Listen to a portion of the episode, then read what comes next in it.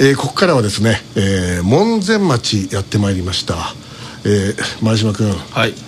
えー、この門前町、はい、初めておそらく私ももちろん初めてなんですけど。北陸が初めてなんですよねあ、はい、でね、まあ、いろいろ、ね、ずっと見て回ったわけですけど、はい、その話はまた後で聞かせていただきますけど、はい、えー、ここはですねあのこの門前町で黒猫コーヒーというですね、えーまあ、そういうショップをやってらっしゃる、新さん新直樹さんえー、いらっしゃるんですよ、はい、僕あのツイッターでそのいろんな情報を発信なさってるのを拝見しまして、はい、でちょっとこの方にお話を伺ってみたいなと思って、はい、であのメールを差し上げたところ、快諾していただいてなんとですね今ずうずうしく、ご自宅に今お邪魔しているわけでございます。どうもこんにちは。こんにちは。よろしくお願いします。もう大変な状況でもう本当にもう道路とかズタズタですね本当に。道路ズタズタ水道管ズタズタ下水ズタズタですよね。インフラがもう、ええ、まあ今電気はついているという。そうですね。電気は、はい、まあ、震災当初は停電したんですけど、え、比較的早く復旧しましたね。今じゃあえっとあの復旧ままで行ってないのは、えっと、何がですか？水道とかは、水道。水道、はい。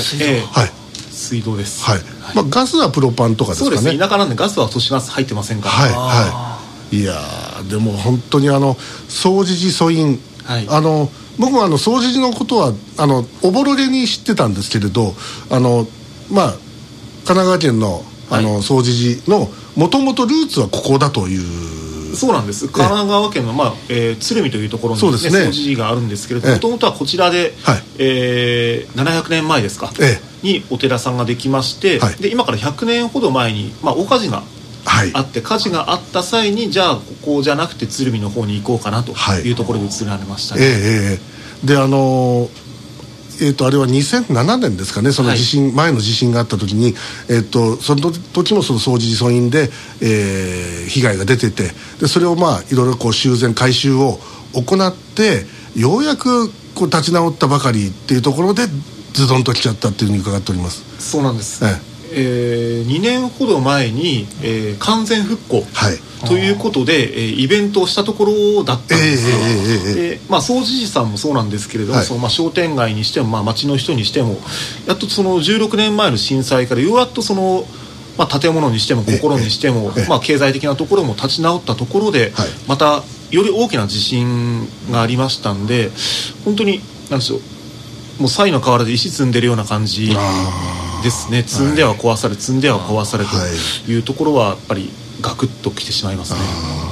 まああのねこちらのご自宅もですよ。なんかこうまあ和風建築の趣のある建物で、はい、でその今上がってきたわけです。石段上がってきて、そしたらちょっとこう玄関が浮き上がってますねやっぱり。そうなんです。今までなかった階段が出来上がってしまいまして。いやであのこの、えー、ご自宅のある場所のまあ、ほぼ真正面に八甲川という川が流れていて、はい、その向こう側に走り出という地域があるんですけどそこがあの今回震度7にまたあの等級改められたっていうことでこの辺り全体だからとんでもない揺れが来たってことですね。全体が本当に今まで経験したことがない揺れですね、はい。はい、揺れとしては縦とか横とか。えー、っと最初に縦でにズドンと来てその後横に揺さ揺さぶられたみたいな印象ですね。あの16時5分くらいですかね、ええ、に最初の最初の前進というか、ね、ちょっと大きめだけどっていうやつがズドンときたと思うんですけど、ええ、その時新さん何なさってたんですか？その時はまあ私ここにここにいらっしゃったえーと、友達の家でその新州麻雀を。はい。はい、楽しく。そうなんです、ええ、わ和気あいあいと、はいはいはいはい、してましてでまあね最初の揺れ前触れみたいな揺れが来て、はい、その時は本当にね去年からずっと鈴で地震が続いてましたんで、えー、まあそれのちょっと大きめのやつが来たかなみたいな、はい、ね、年明けからやめてくれよみたいなことを言いながら、ね、全然「あマージャンパイも倒れなかったね」とか、はい、その冗談言いながらやってたんです。はいはい。えー、でそこでまあグラグラっと来て、えー、その時一発目の時はまだ余裕があったというかもういつも通りですよ、ええ、まあ逆に言うと慣れてるというかそうですまた来たねみたいな。はいはいはい、え、でまあ収まってまた麻雀にというところに来たところで、まあ、45分経ってそうです。今度はそのドンときたというマグニチュード7.4ですね、もう本当に経験したことがなくて、はい。ね、もう肺は当然倒れますけれども、ええ自分の体も倒れて起き上がってまた倒されあで揺れが一旦収まったところでその、はい。まあ、慌てて外にええ。出て、まあ、車で帰るぞ、はい。家に帰るぞというところで車乗り込んだんですけれども、はい。もう道路がもう割れてて亀裂が入ってて、はい。はい。とてもじゃないけど走れない。あもうあの単なる地割れじゃなくて、ええ。こう割れて浮か浮かび上がってるとそうですね。いうか割れて、ええ。えもう段差が本当に出来上がってはいまして、で割れてるところもなんでしょうその映画とかで見せたこともその地面がこのクパクパって動くんですよ。ええええ、もうそれが目の前で起きてもう怖くて怖くて。はいはいはい。ええ、で、あのー、先ほどこう通ってきましたら。まあ、川にかかってる橋があって、はい、橋はちょっとこう浮か浮き上がった感じになって、ええ、段差が起きてますけど今はまああの通れるように、はい、なだらかにこう回収してあ、ええ、その時はもうまるで段差ですよねそうなると。まるで段差です。えか、なので本当に車でどこも行けないんですよ、はいはいはい。ええ。避難しようにも車で避難ができないので、はい。もう皆さんも歩いて走っていくしかないような状態でしたね、で当然その津波警報も出ていて、はい。えー海からは離れろという、ええええ。まあ、そういう意識がこう働くわけじゃないですか、はい。でえっと新さんはこのご自宅の方これちょっとあの海からはちょい離れたぐらいのところそうです。海から3キロほど、えー内陸の方に向かったところはいに自宅がありまして、はい。でそこまでこうですか徒歩っていうかえ走って走って？ですね。ええ。あ走ってきまして、で、まあ、私地元の消防団に入っておりますので、まあ、消防団の活動服着替えて、えでーあーそっかそちらの方の活動にね。そうなんです、でまあ近隣の方、い。やはりまあ皆さんおろおろされて、まあ、ええ。ええ私も自身もそうなんですけれども、はい。してるんですけれどまずは本当に避難の呼びかけはい。ですね、地震が4時10分で、まあはい家に戻ってきたの4時 20, 3 20分30分前ぐらい、はいはいえー時期的にもうちょうど日没を迎える頃そうですね。になるんですよ。ええでまだ避難してない人に対してももうとりあえずもう真っ暗になる前に避難所に移動してと、あ。真っ暗になったら足元もわからないし、はい。余震が来たらもう動けないから、はい。もう家のこと気になるのは分かるけどそれ全部明日にしてと、ええ、明日全部とりあえずもう避難所に行ってくれと、はいはい。い、うところで呼びかけをええずっとして回ってましたね、はい、やっぱりあのお年寄りとかもやっぱ多い地域だと思うんですけれど、そのなかなかこう行動がこうスピーディーにできないという、そういったなんかこうジレンマというかそういったこうなんどうなんですかね。ありました、ええ。ええ。やはりその足が悪いのではい。なかなか動けないはい。方もいらっしゃったり、逆にその大丈夫やろうみたいな。全然大丈夫じゃじゃないんですよ、見るからに大丈夫じゃないんですけれども、ええ。私は家におるみってなかなか動かない方がいらっしゃったり、まあ、一人一人説得をして、えねえー肩組んで歩いて連れて行きみたいな、はい、まあ本当にですからある意味修羅場ですよね。ですねええ。えーいやあのまああの地震からやがて1か月、はい。でまあどどれぐらいのその復旧が進んでいるのかっていうのも一つ今回の我々の取材のはい。テーマだったんですけれど、まあ、なかなかその道路は通れるようになってるけど相変わらずまだ凸凹だったり、えいろんなまあ不都合があったりしている。で今一番足りてないものって言ったら何ですかねこの地域でいうと。地域で言うと、はい。まあ本当にまあ大きな話ですとインフラのその水道上下水道はい。ですね、はい。ええ上下水道さえ整えばそのはい。避難所から家に帰るっていう方もかなりいらっしゃるんです、でまあその家でトイレができない、はい。ええ。はい。で洗濯もできない、はい。で炊事もできない、はい。なので、まあ、避難所にいるんやわという方が多くいらっしゃって、はい。ええ。まあそ今度物資に関しては、はい。えー本当に必要十分なだけは物資はもういただいてあそうですか。いるんです。はいはい、えもうなんかいくつかお店もオープンはしていますね。あのドラッグストアとかは営業なさってたようです。そうなんです。そうなんです、はいええ。で、まあ、ちょっと、ね、足を伸ばせば金沢まで行けないこともないですので、はい物資に関しては十分にあってそのなんでしょう地震当初本当に最初の1週間ぐらいは、はいその命を守るためああそうでというすねところでもその、ええええ。必要なものとかいろいろあったんですけれども、今はまあ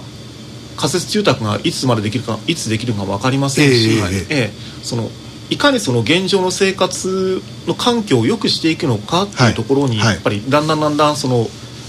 え方が変わってきた感じがしますね。ええ。あの最初の段階はどうしてもやっぱり命を守る本当にそれにもう集約するわけで、その後いかにその日常に戻すかっていう話になってきますもんね。そうなんです、ええでそこら辺でその例えばまだあのボランティア一般のボランティアさんはまだ入れない状況と伺ってるんですけど、はい、あのいろんな NPO ですとか、ええ、あるいは自衛隊その他、はい、あの機関はもうあの精力的に動いてるように見えるんですけど、うん、どうですかそこら辺は？いや本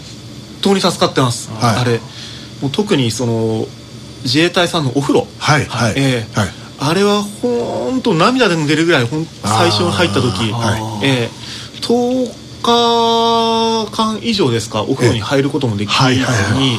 ええもう濡れタオルでウェットティッシュで体を拭くぐらいしかできなかったんですよ皆さん。地震の時ってと砂ぼこりがすごいんですよね、はい、地面からも出てくるし、あの家が家がきしむところからもまたもわもわと上がってきて、うん、それがその全身に浴びてででも必死だからそんなこと気にしないでこういてで初めてお風呂に入った時になんかこうちょちょっと汚れたお湯が流れたりして、びっくりすることがありますよね。私もそうだったんですけど熊本の時に。私もシャンプー3回してやっと泡出ましたから。わかります。だからもうそうなりますよね。3回して泡です。そういうだから最初だからシャンプーが効かないんで、ね、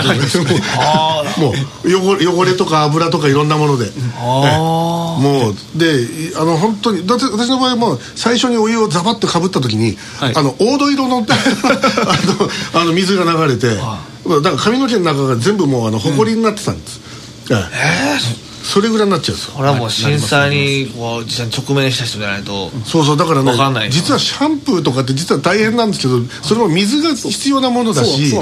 であの中にはその水を使わないでいいですっていうシャンプーも売ってはあるんだけど、それとはまたちょっと気持ちやすめですよねあれは。そうですそうですでそこにその自衛隊のその部隊がそのお湯お湯、まあ、お風呂をこう作ってくれると、その天幕の中に本当にこう温かい湯気がそこに広がっていて、はい、でそこに入った時のその気持ちっていうのも素晴らしいですよね。本当にほぐれましたね、えー、自衛隊の方もその、まあ、僕たちは当然ありがとうございますと出てくるんですけど、自衛隊の方もありがとうございましたお疲れ様です。明日また来てくださいね、声かけをしてくださるんですよ、いやあれが本当にありがたくてでまたお風呂が何でしょう社交場になってるんですよね。はいはいはい。ええだからそれまであちこちにあった社交場が全部それが動かなくなってる時に、実はその自衛隊のお風呂が社交場になるそのようやく人と人との日常会話が取り戻される一つのきっかけになってますよねあります、あんた無事やったんかいねみたいなそんな話をやっぱりお風呂でみんなしてますね。私はあの自衛隊じゃなくて、たまたまあの海上保安庁の護衛,、護衛艦じゃないあの巡視船が、あの港に来ててそこがお風呂を提供してくれるってなって、もうそれも本当にありがたかったです。まあもう同じ気分ですよ、ええ。でまあだから本当にあのあのねその自衛隊の車両が今日もたくさん行き来してたけどもどうですか？前島君それ見て。いやすごい自衛隊やっぱすごいなって思いますよね、こういう時はここ一番自衛隊だなっていう。やっぱりほんまに人の命も。もちろん警察もねその、まあ、消防も皆さん真っ先にね。海保もそうだけどみんな頑張ってくれてるわけだけどとりわけねやっぱりね自分たちが知ってる土地例えば篠田篠田とかあのあ各駐屯地からね。とか、まあ。今日もたくさんいろんな、あの警察も、警視庁のパトカーもいたり静岡県警がいたりとか、もう本当にあのまあある意味そのパトカー展示会みたいになるような感じで、あの本当にいっぱいいるんでああいったのってやっぱりその震災のその現場においてはやっぱり心強くなるもんじゃないですか？それはどうですか？いやものすごい心強いですよ、ええ。消防の方は、えー、1月のもう3日には、えー、のとこの門前町にはその愛知県の愛知えー、消防の団体が100台ほど100台来てくれたんですよ。えー、えー、でまあ、やっぱりね72時間がその生き埋めの方の、ね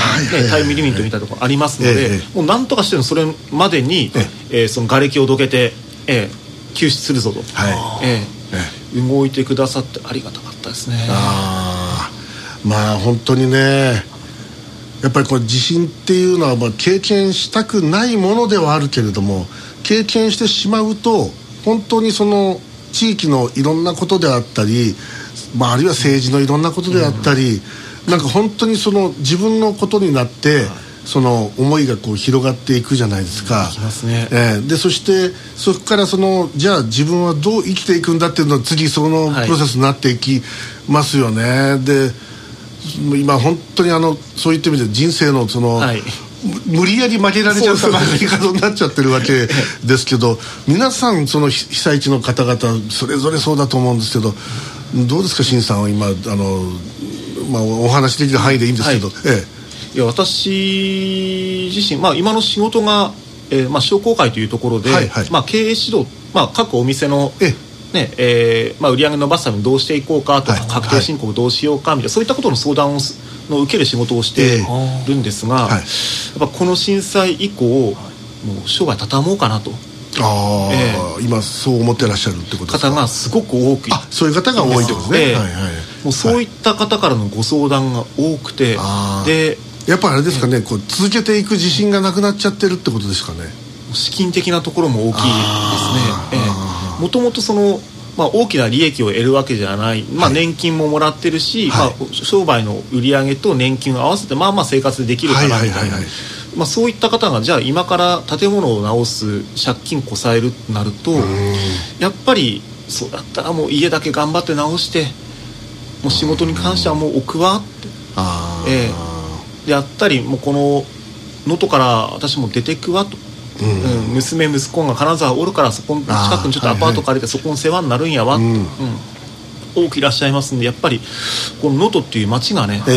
やっぱりなくなってしまうのかなっていうちょっと不安感があるぐらい、やっぱり皆さんえこの能登に住むことに対しての抵抗というか、はいはい、え不安を持ってらっしゃいますね。どうしてもあの例えばその人口の少ない集落だとか、え。そういったところでそのまあ、道路も寸断されている、はい、それをじゃあそのインフラを復旧するにはお金もかかる、うんはい、でもじゃあそこの地域にまた戻れ戻れるんですですかっていうその疑問とか悩みとかが当然あって避難なさってる方もたくさんいて、うんはい、僕はそこに対してケアをするのが国の姿じゃないかなと僕は思うんですがなかなかそれがあの行き届いてない気がするんですけどね。そうなんです。やっぱり今ね地方にその人口をなるべくね増やそうとか都都会の人を地方にっていうふうには言うとはいるんですけど、ええ、まあ現状こういった差が意外があるといや地方はやっぱり生活化しづらいから都会に行きましょうというふうにやっぱ流れになってしまう、はい、それはそのご高齢の方だけじゃなくて、はい、やっぱりちっちゃい子供に関してもそうなんですよ。ね。ええ、で乱暴な言い方そのご高齢の方はあとまあ2 3 0年した人口ね、うん、やっぱおお年で亡くなられてい。きますんで、あのですお子さん子供に関しては本当に10年20年後がやっぱり残る話が、それがもう全く残らないんで純粋に本当に今門前町で人口震災まで4500人ほどだったんですけれども、はい、2000人切るんじゃないのかなと、えー、そのここ数年でですけれども。はい。はいいわゆるよくねあの限界集落とか限界団地とかいろいろそういう言葉がありますけど、この本当震災によって本当に一気に過疎が進むっていう、そのなんかこう追い打ちをかけるようなことがあってそれがまあ今日本どこで今そういう災害が起きるかわからない状況で、まあ、今回この能登で起きてしまったわけですけど、そこら辺に対する手立てというかなんでもっと早くにこう手を打っといてくれないんだろうかと思うところがあるんですけど、うん、どうですかそこら辺は？あの実際にそれはやっぱり思います。で特にそのまあ、この能登門前に言うと、はい、ね、16年前もやはり大きな震災がありましたんで、ねはい、その教訓がちょっと言葉強いですけど全く生かされてない、はい。えーはい、というふうには感じました、はい。えーまあ、それはそのねえー、人口のことであったりその社会政治がその、まあ、いわゆる弱者に対して何をしてくれるのかなというところでの声がやっぱり届かなかったのかなと。はい、えー、いや本当にね、まあ、これまあ当事者としてそのこの門前そしてこの能登に住んでる方々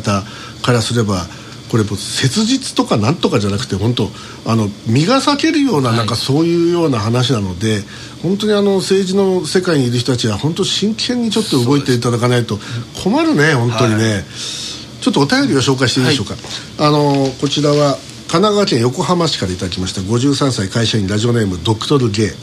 ありがとうございます。今回の能登半島地震で門前町の漁港が4メートルも隆起したこと本当にびっくりしました。これによって漁業にも支障が出ているようで地元の経済が心配です。やっぱそうですよね。これ、はい、あの船が出せない状況ですよねある意味。出せません。出せないし、ね、船もつけることもできないですし。ですよね。ええ。ええ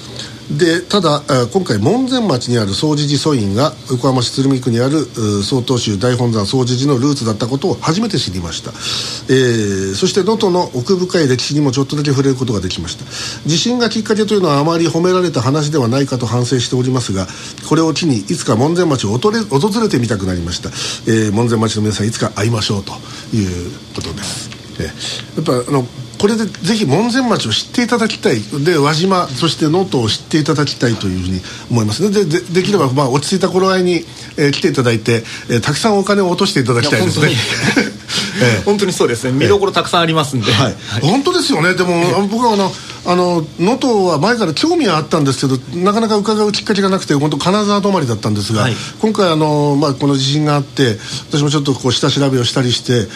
奥深いですね。そのなんかあの義経が出てくるわ何が出てくるわ。そうですね。もうあの歴歴史であの輪島の朝市だって1000年の歴史だっていうふうにあの平安時代からルーツがあるというふうに伺いました、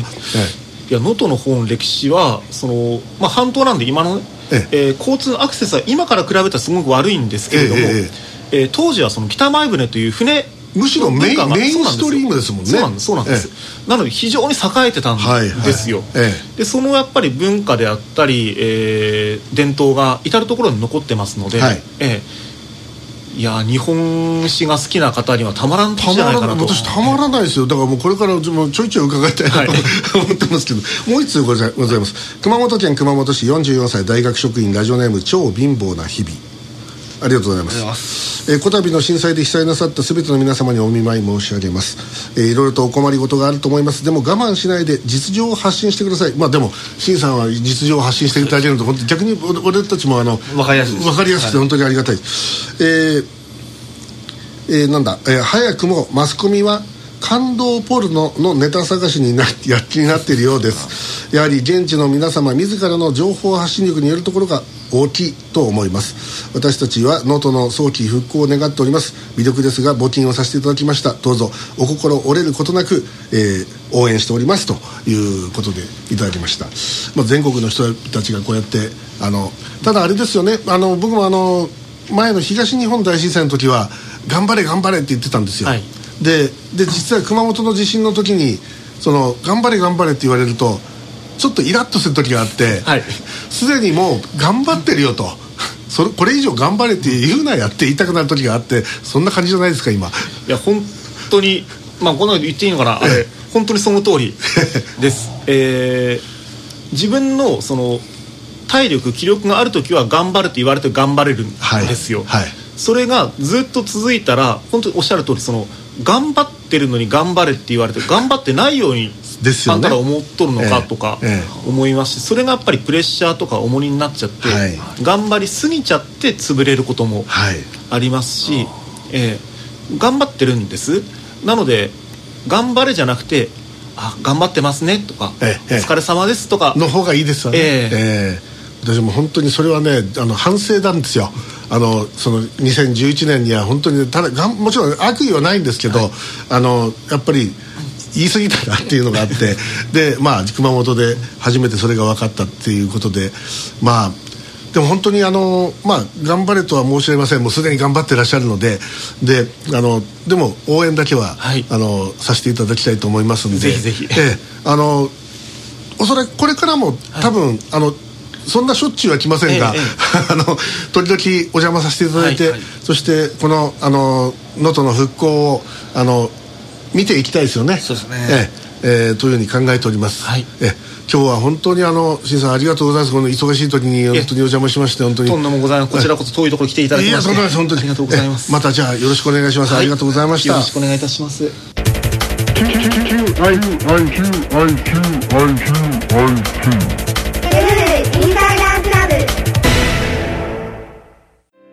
引き続き FMC が過去に制作した継続番組を探しております。対象番組には肉体の一部分、または性感染症に関するマイクネームをつけた人物が多数出演しています。未処置のままお聞きになりますと、人物由来の毒気が漏れ出し、重大な精神障害に至る恐れがあります。FMC の放送をお聞きになる前に番組のご確認をお願いいたします。引きこもりの方などのお住まいでは確認が困難な場合もございます。ご親戚、ご近所の皆様からの情報もお待ちしております。